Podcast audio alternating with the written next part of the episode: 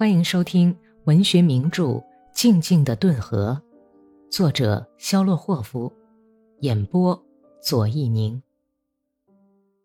第一百四十一集。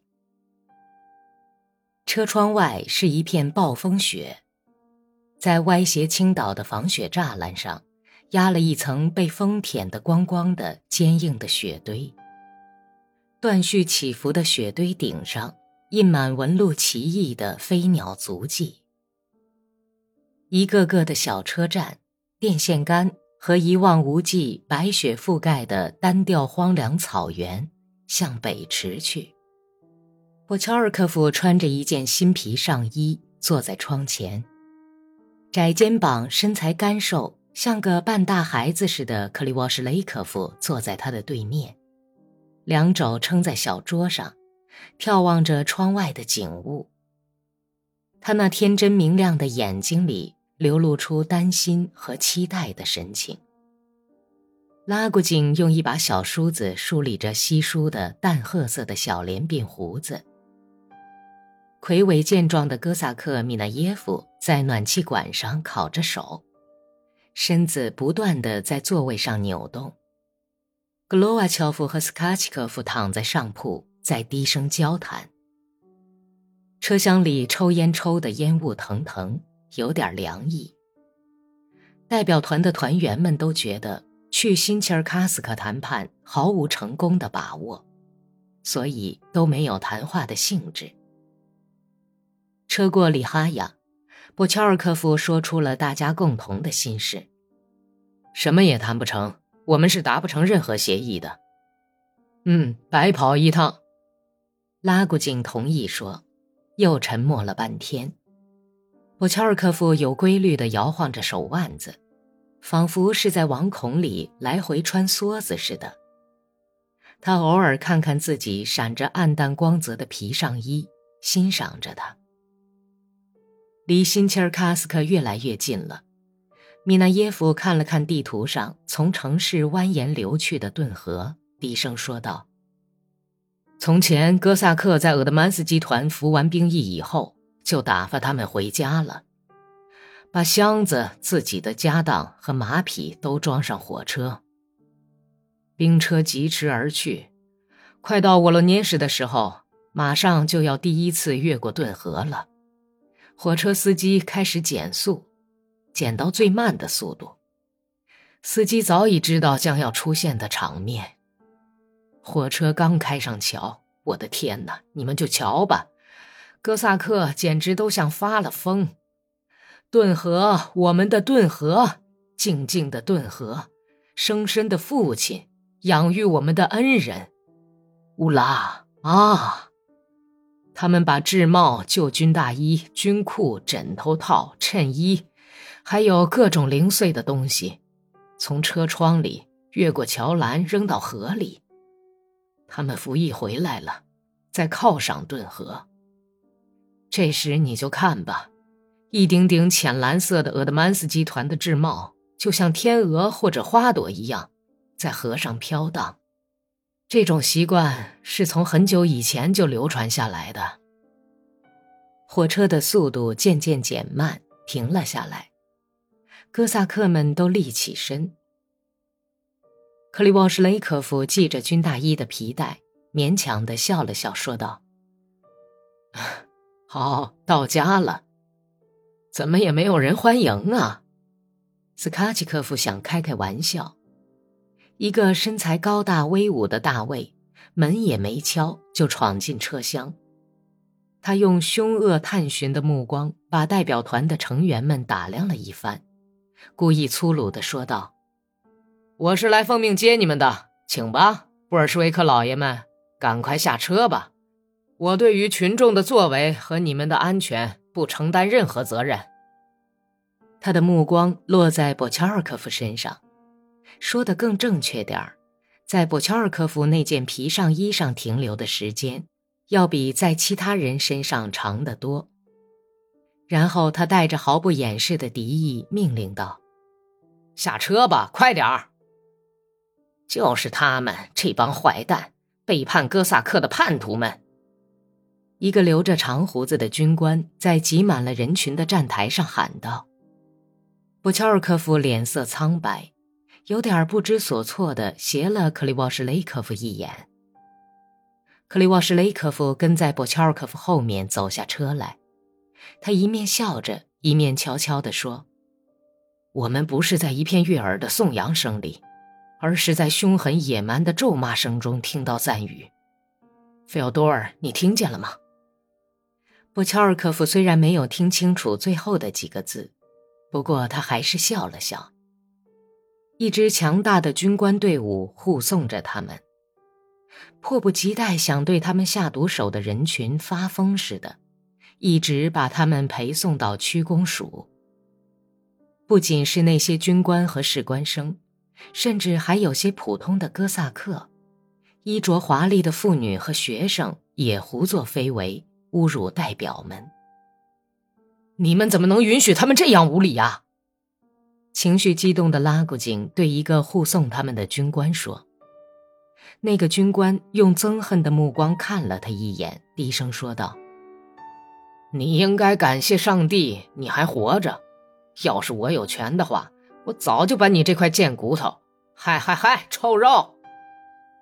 另外一个年轻些的军官用责备的目光拦住了他：“上当了。”斯卡奇科夫找到一个机会，对格罗瓦乔夫耳语说：“好像是押我们去上断头台。”区公署的大厅里容纳不下涌进的人群。在前来谈判的代表们遵照一个负责安排会议的中尉的指示，在桌子的一边坐下的时候，白军政府的成员们也来了。被威陀的卡列金由布加耶夫斯基陪伴着。迈着坚定的狼一样的步子走了过去。他拉出自己的椅子坐下来，很安然地把闪着军官白帽徽的保护色制帽放在桌子上。他理了理头发，一面用左手的手指头扣着翻领制服旁边的一个大口袋的纽扣，一面把身子稍稍侧向正对他说什么的波加耶夫斯基。他的每一个动作都显得那么老练、稳健、有力。通常，一些位高权重的人物，积年累月就会养成这种与众不同的举手、抬头、投足的风度。他跟波乔尔科夫的风度有许多共同之处，而布加耶夫斯基与仪表堂堂的卡列金一比，就显得其貌不扬。而且被眼前的谈判弄得心神不安，听不清楚布加耶夫斯基在说些什么，只看到被下垂的淡褐色胡子遮着的嘴唇在翕动，两只锐利的斜眼睛在假鼻眼镜里眨动。他一会儿整一整领子，一会儿浮光掠影的匆忙地摸摸看上去仿佛坚毅有力的下巴。一会儿扬一扬宽眼眶上浓密的眉毛，所有这些动作都说明他的心情很不平静。军政府的成员分别坐在卡列金左右，其中有几个人曾参加过卡明斯克的谈判，像卡列夫、维斯托扎洛夫、乌兰诺夫、波塞、绍什尼科夫和布利亚科夫。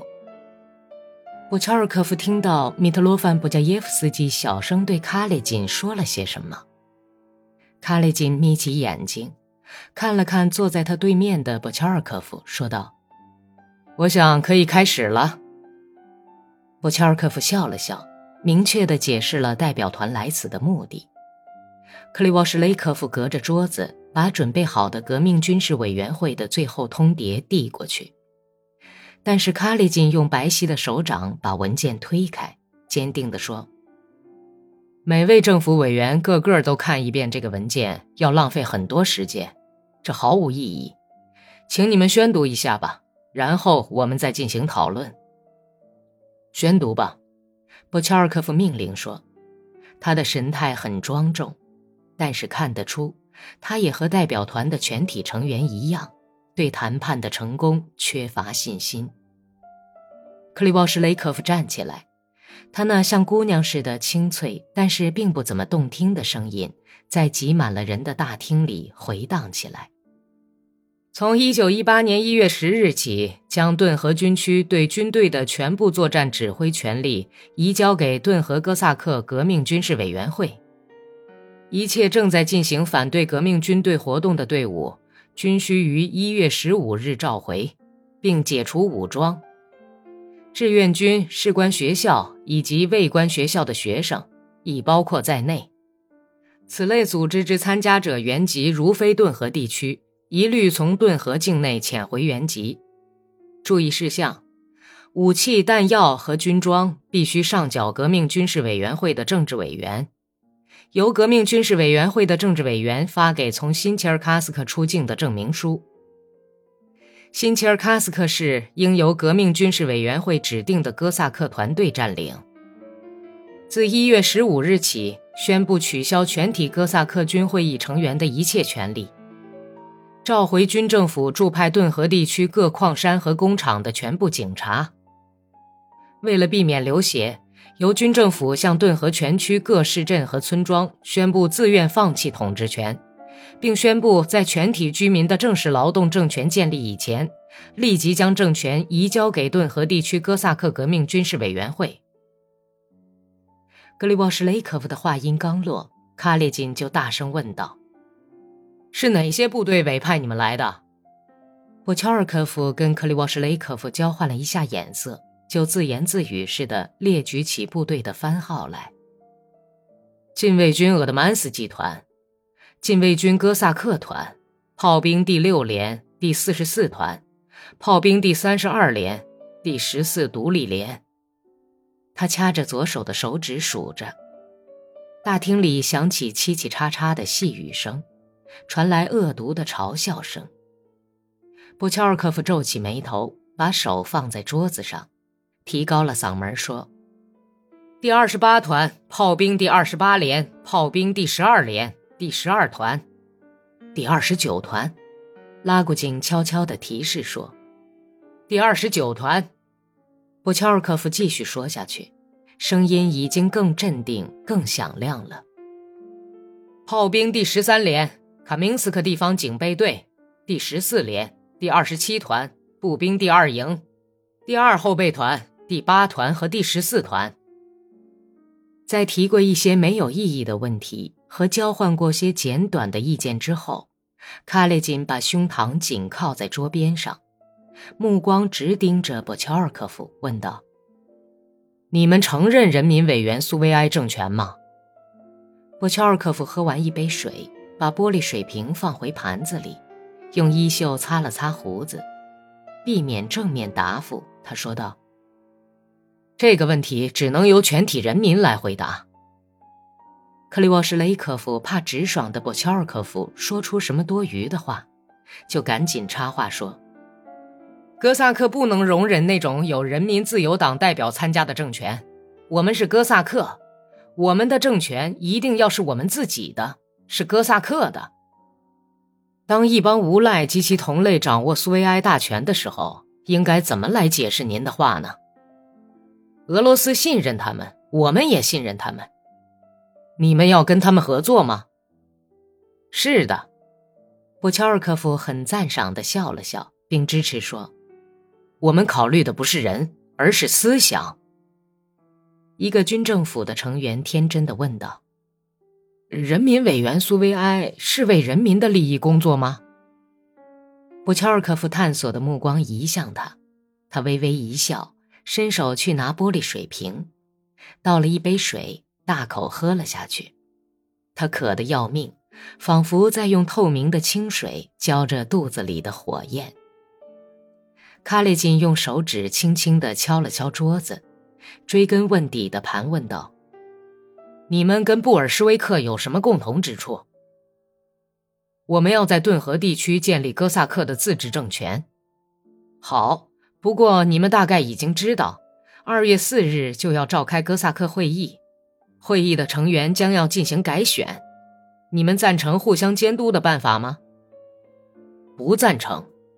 布乔尔科夫抬起低垂的目光，坚定地回答说：“既然你们将处于少数地位，我们就要请你们服从我们的意志。要知道，这是强加于人。是的。米特罗凡·波加耶夫斯基把目光从波切尔科夫身上移到克里沃什雷科夫身上，问道：“你们承认哥萨克军会议吗？”这要看形势的发展。波切尔科夫耸了耸宽大的肩膀。顿河地区革命军事委员会将召开一次居民代表大会，这次代表大会将要在所有部队的监督之下进行工作。如果代表大会不能满足我们的要求，我们就不承认他。那么由谁裁判呢？卡列金扬起眉毛。人民。波乔尔科夫很自豪地把脑袋往后一仰，靠在雕花的椅背上。弄得皮上衣悉悉嗦嗦直响。本集播讲完毕，感谢收听。